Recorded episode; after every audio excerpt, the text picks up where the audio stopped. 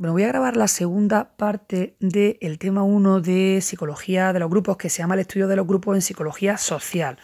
Estoy a punto ya de terminar el tema, pero es que el audio anterior no me iba a caber lo que quedaba. Estoy en concreto en la pregunta 3, o sea, este, este tema tiene cuatro preguntas, pues estoy en la pregunta 3.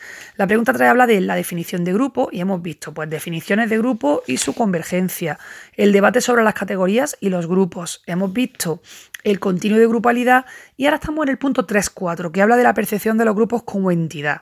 Y hemos ido viendo pues cuáles son las condiciones necesarias para que un grupo sea percibido como una entidad y también hemos estado viendo los efectos de esa percepción. Después de hablar de un montón de, bueno, de cuáles son las... Hemos hablado un montón sobre cuáles son las condiciones para que un grupo sea percibido como una entidad dotada de realidad y hemos hablado del destino común, de la semejanza y de la proximidad. Luego hemos hablado también de que esos determinantes de la percepción de entidad, pues de entitatividad, se pueden dividir también en propiedades del grupo, metas, motivaciones y creencias del, del perceptor y el contexto.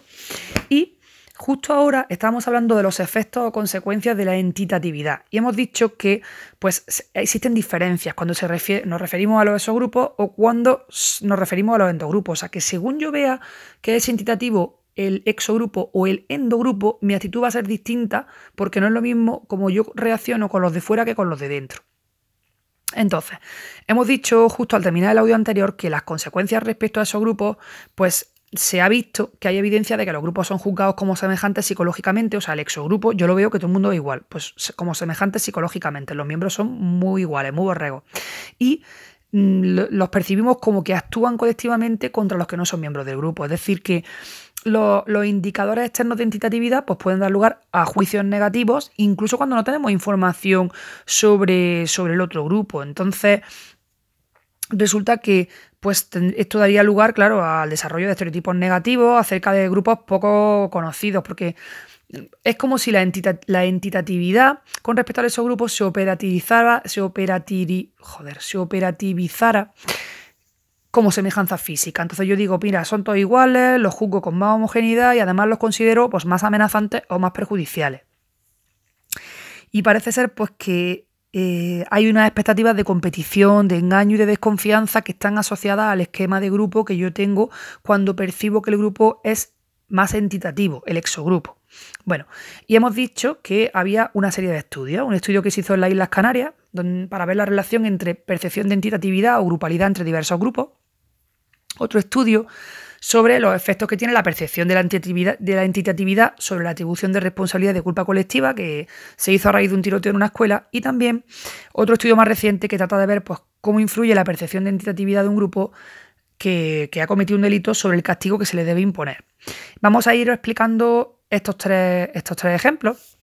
Bueno, en el estudio de las Islas Canarias lo que se quiso ver fue la relación entre cómo se percibía de entitativo un grupo distinto, pues había grupos nacionales, minorías étnicas, bla, bla, bla, pues varios grupos, pues, ¿qué relación había entre la percepción de entitatividad de dichos grupos y la percepción de amenaza de estos grupos. Entonces, había tres grupos. Los grupos nacionales, que eran visitantes habituales de la isla, luego minorías étnicas, o sea, todos eran esos grupos, porque claro, son visitantes habituales de la isla, son nacionales, pero no son los, los propios de la isla, ¿no? No son los isleños. Entonces, grupos nacionales que eran visitantes habituales de la isla, minorías étnicas, por ejemplo, marroquíes, negros y gitanos, y agregados, que aquí pone que son dueños visa, socios de videoclub y pasajeros de un avión. Resulta que cogen y le pasan a los, participantes del estudio, pues unos cuestionarios y estos cuestionarios incluyen una serie de dimensiones, pues que incluyen el tamaño del grupo, la imagen unificada, la cohesión, el aislamiento, la importancia para los miembros o el destino común, ¿no? O sea, es decir, meten todas esas dimensiones y el resultado más destacable es que de todos los indicadores de grupalidad, los que mejor predecían la percepción de amenaza eran el aislamiento, el destino común, la impermeabilidad de las fronteras, las metas comunes y la similitud que estuvo mucho en la línea de todo lo que hemos dicho anteriormente, ¿no? Entonces, los resultados que sugieren, pues que el hecho de que tú percibas a ese grupo, ya sea los grupos nacionales, la minoría étnica o los agregados, pues el hecho de que tú percibas a ese grupo como una entidad puede aumentar las consecuencias en determinadas situaciones, como por ejemplo en un conflicto entre dos individuos pertenecientes a dos grupos. Y, cuanto más entitativo, imagínate, cuanto más entitativo veo yo que es esa minoría étnica, pues de marroquíes o de negros o de gitanos, o cuanto más entitativa veo yo a esos visitantes habituales de la isla, pues si hay un conflicto entre dos individuos pertenecientes a dos grupos, por ejemplo, los isleños y alguien que viene de fuera de la isla, pues cuanto más entitativo percibo ese grupo externo, pues más probabilidades haya de que se aumenten las consecuencias y que, y que se, y esto facilite que se perciba como más amenazante el conflicto. Luego tenemos el estudio sobre los efectos de la percepción de entitatividad sobre la atribución de responsabilidad y culpa colectiva. Esto se hizo después de un tiroteo en una escuela, ¿no? Y lo que se intentaba era examinar pues, las atribuciones de responsabilidad de los hechos, es decir, quién tenía la culpa y si esas personas percibían que tenían la culpa, ¿no? O, si percibíamos que el grupo que, al que acusábamos tenía la culpa, ¿no? Entonces, en el estudio se trataba de determinar si dos grupos que estaban relacionados con los asesinos, pues se les, se les, atribuía una responsabilidad colectiva en los hechos a través de preguntas acerca del grado en que creían que los miembros de este grupo pues tenían que considerarse responsables de lo sucedido. O sea, que tú cogías a los sujetos experimentales y le decías, mira, te voy a presentar aquí a dos grupos de personas que están relacionados con los asesinos. Uno se llamaba la mafia de la gabardina, que eran los compañeros, pues que a lo mejor lo permitieron o que no, que no que facilitaron o animaron a los perpetradores. Y luego también otro grupo era los padres, ¿no? Entonces, que también puede ser que por omisión pues no hicieran las cosas bien y se les pudiera atribuir una responsabilidad por no haber impedido que sus hijos terminaran asesinando a compañeros, ¿no? Entonces, el estudio lo que trataba era de determinar pues si dos grupos relacionados con los asesinos, que eran la mafia de la gabardina, o sea, los compañeros y los padres, pues si se les atribuía una responsabilidad colectiva en los hechos. Y esto lo hacían diciéndole al sujeto experimental, oye, ¿en qué grado crees tú que los miembros de este grupo deberían ser considerados responsables de lo sucedido? Resulta que los investigadores comprobaron que si los sujetos, los que respondían a las preguntas, pues percibían como entitativos a uno de estos dos grupos, o a los padres, o a los compañeros que lo permitieron, pues vieron si ese grado de entitatividad que percibían en los compañeros o en los padres, pues influía en la atribución de responsabilidad a través de las interpretaciones, pues, por ejemplo, ¿cómo, puedes deducir tú si consideran que sí, que, que, son responsables? Pues, por ejemplo, ellos pueden, la persona que opina puede haber opinado que estas personas, los de la mafia de la gabardina, los padres, han contribuido a los hechos de dos formas posibles, o bien facilitando o animando a los perpetradores, o bien por omisión, porque no impidieron que se cometiera el crimen. Pero que el resultado del estudio fue, una vez más, que cuanto más entitativos, o sea, más veían como grupo a los compañeros de la mafia de la gabardina, o más veían como grupo a los padres, pues más consideraban o más atribuían responsabilidad y culpa sobre ellos, ¿no?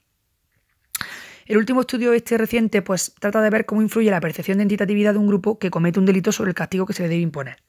Aquí lo que se hizo fue, pues, eh, tú coges al sujeto, bueno, tú lo coges a la persona que entrevista y le dices, mira, tienes que determinar la sanción que le vamos a poner a cuatro ejecutivos que han sido muy malotes, porque se han portado muy mal, porque estos ejecutivos de esta empresa, pues resulta que han malversado fondos de esta y tenemos que castigarlos. Entonces, a veces al sujeto experimental le presentaban los hechos con atenuantes en otros casos sin atenuantes, ¿no?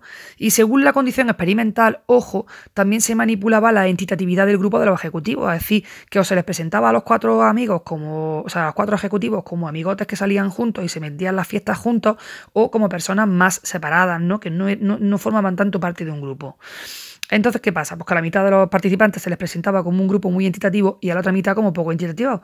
¿Y que se comprobó? Oh la la, oh my god, pues lo que ya sabemos que voy a decir, que el grupo, al grupo muy entitativo se le imponían castigos más severos en las condiciones en que existían, en que existían atenuantes, lo que viene a decir que cuanto más entitativo percibo el grupo, pues más los crujos vivos por haberlo hecho muy mal, porque no se malversan los fondos de la empresa.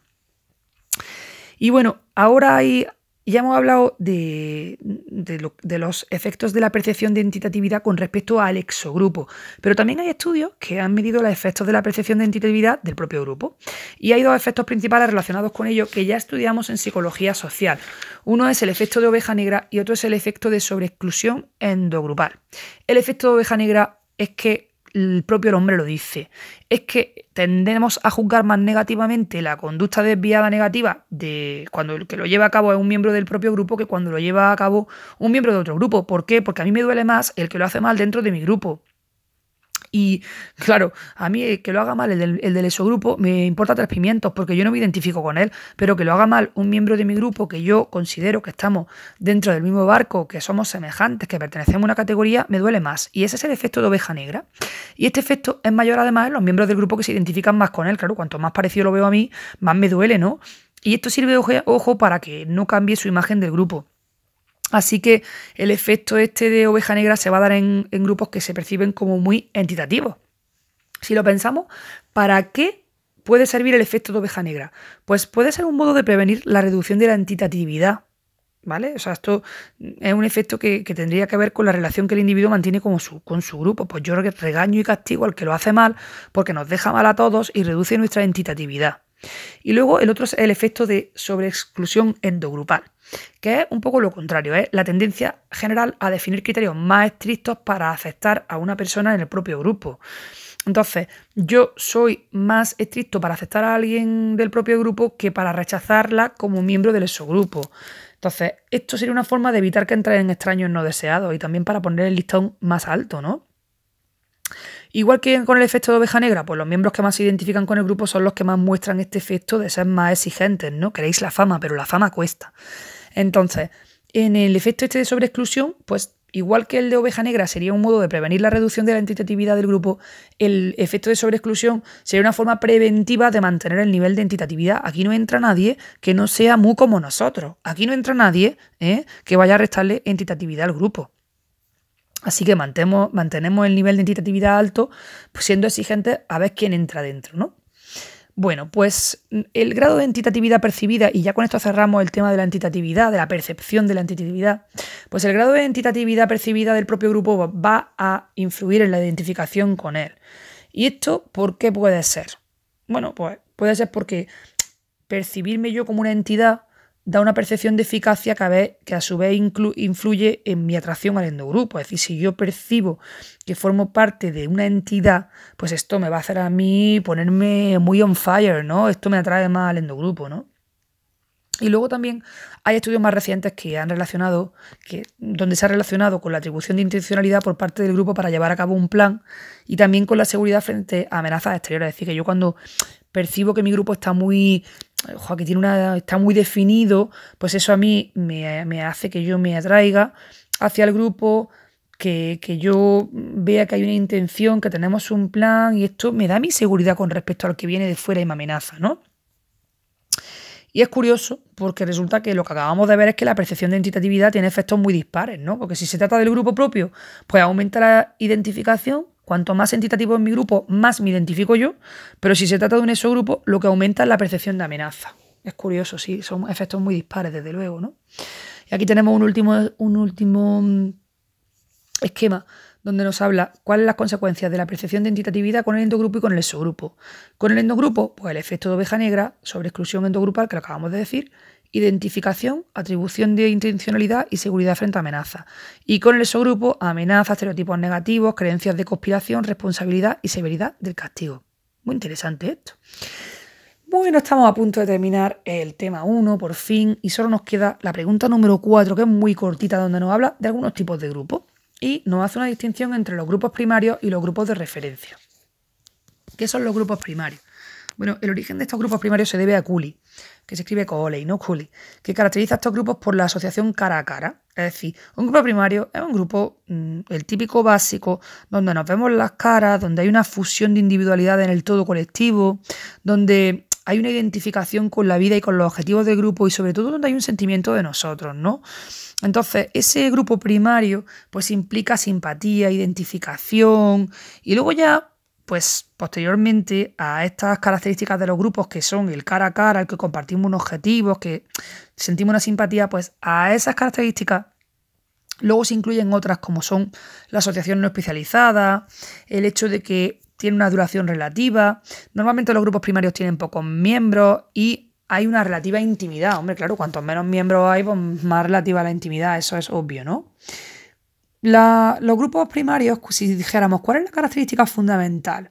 Pues es la calidad de la relación afectiva, porque nos vemos cara a cara, compartimos objetivos, sentimos que hay un, hay un nosotros, hay un sentimiento de nosotros y encima hay una relativa intimidad. Pues claro, la calidad de la relación efectiva, perdón, afectiva, pues es grande, ¿no? Y otra característica muy importante es la función socializadora que cumplen, porque son los grupos primarios los que van a determinar la adquisición del yo social del individuo. Esto es muy pregunta de examen también. Y van a dar lugar pues, a una cierta estructura a través del surgimiento de normas, de roles, etc.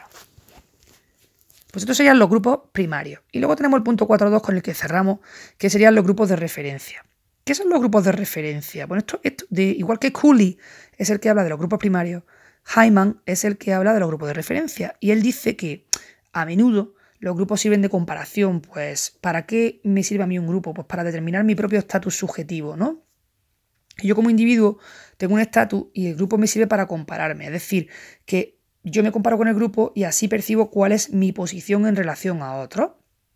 Entonces, por eso le llamamos a esto grupo de referencia, porque estos grupos me van a permitir a mí una serie de procesos de evaluación y de autoevaluación que me van a proporcionar un marco de referencia. ¿Cuáles son las funciones básicas que cumplen los grupos de referencia. Aquí dice que cumplen dos funciones, pero luego hay tres. Entonces, bueno, la función sería normativa de comparación y luego ordenar y estructurar la percepción del mundo. Normativa, ¿a qué se refiere? Hombre, pues esto tiene que ver con que cuando hay un grupo al que yo quiero pertenecer, me voy a fijar en sus normas, porque sus normas a mí me van a servir de referencia para integrarme en el grupo. Entonces, esta función normativa del grupo tendría, una, tendría relación con la socialización anticipatoria. Es decir, que yo estoy en un grupo y me quiero pasar a otro. O sea que el grupo de referencia no coincide con el grupo al que yo pertenezco. Y entonces yo lo que hago es empezar a hacer lo que hace el grupo al que me quiero pasar. Entonces muestro una conformidad anticipada como forma de obtener la admisión en el grupo. Es decir, que yo estoy en el grupo A, me flipa el grupo B y empiezo yo a interiorizar y a acatar las normas del grupo B para que digan, Cuchi Capaña y Ángela, si se parece a nosotros. Y entonces, a través de esa socialización anticipatoria, que yo hago con el grupo de referencia, pues voy mostrando pues esa conformidad anticipada con que, tío, es que me flipáis los del B, os adoro, ¿vale? Para que al final, por pues, los del B me admitan en su grupo. Pues eso sería la función normativa de ese marco de referencia que me proporciona, pues, em, el, grupo de referencia. Y luego tendríamos la función de comparación. Y este, como su propio nombre indica, pues eh, lo que significa es que yo utilizo el grupo al que pertenezco como punto de referencia para hacer evaluaciones sobre quién soy yo. Aquí no da muchos ejemplos, pero yo entiendo, por ejemplo, pues que si yo estoy en un club súper pijo, pues es mi punto de referencia y entonces yo evalúo que es guay porque es que yo soy guay porque estoy en un grupo mega cool y el grupo es mi punto de referencia para hacer una evaluación sobre cómo va mi vida. Digo yo que, que significa esto, ¿no? Claro, si yo, si mi grupo de referencia es el grupo de los perdedores, pues yo soy un pringao. Pero si mi grupo de referencia es el grupo de los top 10 eh, científicos del año, me lo estoy inventando todo, pues entonces yo soy guay porque pertenezco a ese grupo, ¿no? De todas formas, yo tengo que decir que no tengo muy claro si ese grupo de referencia es un grupo al que no perteneces pero quieres pertenecer, como el ejemplo que hemos puesto en la función normativa de los grupos de referencia, o puede ser que sí pertenezca a ese grupo y que ese grupo a ti te sirva como punto de referencia para hacer evaluaciones, independientemente de que luego te puedas querer ir a otro, ¿no? Bueno, hemos dicho entonces que había dos funciones, la normativa y de comparación de los grupos de referencia, y que había una tercera que tiene que ver con ordenar y estructurar la percepción del mundo. ¿no? Y esta función de los grupos de referencia pues, sería una muestra de cómo las normas del grupo pues, pueden influir aún sin pertenecer a él. O sea que en este caso otra vez pasaría que el grupo de referencia sería un grupo al que yo no pertenezco, pero cuyas normas influyen en mí. Entonces, Aquí se destacarían, cuando hablamos de la función de los grupos de referencia para ordenar y estructurar la percepción del mundo, pues destacaríamos los aspectos subjetivos de esa relación, porque es un poco como que yo acato las normas de otro grupo, aunque no es el mío, porque, mm, bueno, pues influyen sobre mí, ¿no? Resulta que aquí nos dice para terminar que el grupo de referencia pues, puede estar estrechamente vinculado a la identidad social de los individuos, ¿no? Y el proceso de identificación social pues, va a permitir la transición desde una mera categoría de pertenencia, que sería, pues ya está, mira, pues yo pertenezco a este grupo de trabajo, ¿no? Que así sería posiblemente pertenezco, ¿no? Una mera categoría de pertenencia a una categoría más profunda de significación psicológica para el individuo, ¿no? En plan, yo soy, yo soy de este grupo y, ya no es pertenezco, ya es soy, ¿no? Eh, estaba pensando, por ejemplo, yo que sé, si estamos en el grupo de los leones y los tigres, pues no es lo mismo decir pertenezco al grupo de los tigres que decir soy un tigre. Pues ahí hay una transición desde la mera categoría de pertenencia hasta eh, esa significación psicológica, ¿no? Y bueno, pues aquí equipararíamos a los grupos de referencia y a las categorías con las que se, con las que se identifican los individuos y a través de las que se autodefinen. Con esto terminaríamos ya el tema 1 del estudio de los grupos en psicología social y aquí nos ofrece un pequeño resumen de lo que hemos visto, ¿no? ¿Qué hemos visto en este tema? Pues que la historia del estudio de los grupos en psicología social pues se inicia con una controversia acerca de la realidad de los grupos, donde se contraponen dos posturas, la postura individualista que encabezaría Alport frente a la postura de la mente de grupo, donde tenemos a Le Bon y a McDougall. Entre los intentos de solución, pues hemos citado los trabajos de Sheriff sobre eh, cómo surgen las normas dentro de un grupo, la definición de Lewin sobre los grupos y la aportación de Ash sobre la interacción individuo-grupo. Hay un periodo de auge de la dinámica de grupo en las épocas anteriores y siguientes a la Segunda Guerra Mundial, que se caracteriza por el énfasis de de la investigación empírica el interés en la dinámica y en la interdependencia de los procesos. También hay un interés en este periodo de auge de, por la relevancia interdisciplinar del estudio de la psicología de los grupos y el hecho de que los hallazgos se pueden aplicar a la práctica social y esto lo hace muy interesante. Luego hemos visto, sin embargo, un relativo declive del interés por los grupos de psicología social pues a partir de finales de los años 60 y este y desinterés pues se ha explicado por interpretaciones tanto de factores externos del contexto social más amplio, si lo recordamos hablamos de que se decía que bueno, que como, el, en la década anterior tampoco había muchos problemas, que por eso, ¿no? que había factores externos que habían hecho que hubiera declive, declive, pero también se aludía a factores internos de la propia psicología social, como por ejemplo un interés mayor por la, mm, el psicoanálisis, ¿no? por ejemplo. Luego ha habido revisiones recientes de la investigación en este área y muestran que hay un predominio de la investigación experimental que está centrada en los procesos intergrupales y orientada teóricamente desde la cognición social y la teoría de la identidad social. A la hora de definir el grupo, pues podemos distinguir dos enfoques, uno que se centra en las categorías sociales y otro que se centra en la acción y la, interacción y la interdependencia, ¿no? Pero es importante también resaltar pues, la diferencia entre categorías definidas desde fuera y las que tienen un significado psicológico y proporcionan una identidad social a los individuos, transformando su comportamiento. ¿no? Después de un poco el conflicto entre los que definen el enfoque de las categorías sociales y los que definen el enfoque de la interdependencia, viene una definición integradora que era la de Bartal, que implica pues, una serie de características, que sería la de la autodefinición como miembros de un grupo por parte de, los que integran ese grupo, las creencias compartidas y la actividad coordinada. Por eso aquí es una postura integradora porque por un lado atiendes a la categorización y por otro lado atiendes a la interdependencia y a la relación entre los miembros, ¿no? El problema de la definición, pues también se puede enfocar, hemos visto desde el continuo de grupalidad y hemos visto que lo más importante ahí sería el tamaño, la interdependencia y el patrón temporal, que son las que van a influir más en ese continuo de grupalidad. Y luego, por lo que respecta a la percepción de grupos como entidades separadas, pues hemos tenido en cuenta determinantes de esa percepción, por ejemplo, las propiedades de los grupos, las metas y las creencias individuales, y también hemos visto los factores contextuales. Y luego, aparte de esto, hemos estudiado, aparte de los determinantes de esta percepción de entitatividad, hemos estudiado también los efectos de esta entitatividad, tanto en relación a la conducta respecto al propio grupo como a los exogrupos. Y con esto terminaría el tema 1 del estudio de los grupos en psicología social.